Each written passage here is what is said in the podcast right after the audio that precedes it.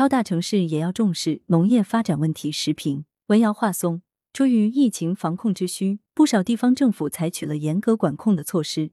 导致物资配送受到较大影响。一些地方菜价上涨，一些居民纷纷囤菜，局部地方甚至出现独居老人缺吃少食、生活困难等情况。正所谓民以食为天，尤其在重大突发性疫情期间，广大市民吃什么、喝什么是一个大问题。笔者所在的城市广州这几天也在遭受新冠疫情的巨大冲击。全市干部与群众齐心协力，果断划定了封控区、管控区及防范区，各区都在有条不紊开展一日一测的大规模核酸筛查。目前，全市肉菜、米面油等物资供应量足。近一周的监测情况显示，目前广州蔬菜在田面积约二十七万亩，田头冷库储量约四百吨，蔬菜生产保持稳定态势，货源供应充足。据悉，二零二一年。广州全市粮食种植面积为四十三点八四万亩，总产量达十五点零八万吨，水稻单产七百一十三斤，实现粮食种植面积、总产量单产连续三年三增长。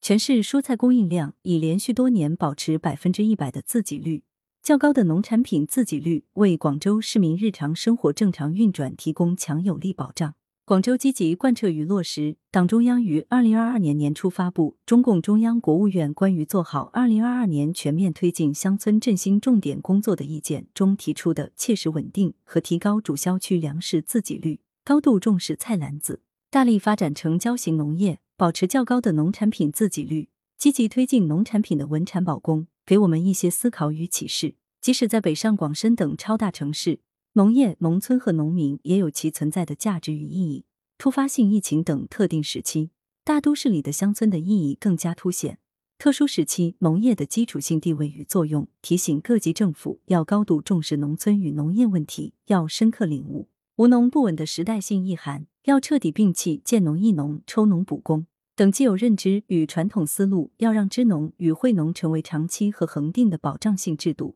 相关的倾斜政策与补助措施要落实到位，要想方设法提高农户的经济收益，让农民收入水平与全社会平均收入大体相当，让广大农民过上有足够尊严的体面生活。面临中心城区土地供给有限及经济增长缺乏后劲等瓶颈，各地通行的做法是加快推进郊区的城镇化进程与工业化步伐，征地拆迁、流转农用地、大兴土木。新建工业园，推进农村人口城镇化与市民化。但城市与乡村的发展特征与规律大不相同，工业思维与农业思维也大相径庭。倘用发展城市的方法去发展农村，用振兴工业的思路去振兴农业，效果不一定好。此举有助于实现城市 GDP 的短期增长，但客观上削弱了城市在危机时期的基本生活物资供应能力、抗风险能力和综合应急能力。也对城市韧性、可持续性及城市安全带来戕害。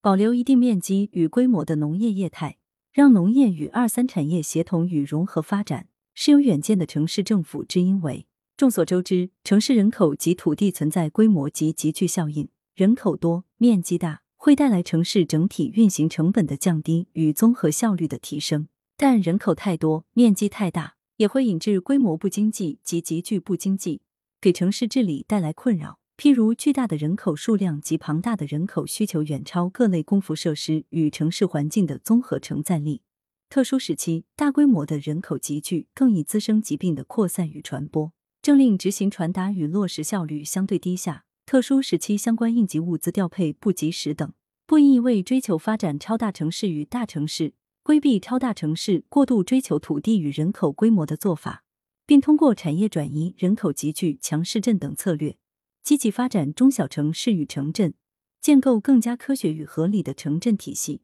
对于应对突发性公共危机具有积极意义。作者系广州大学社会学系副教授。羊城晚报时评投稿邮箱：wbspadco.com。来源：羊城晚报羊城派。图片：视觉中国。责编：张琪、江雪源。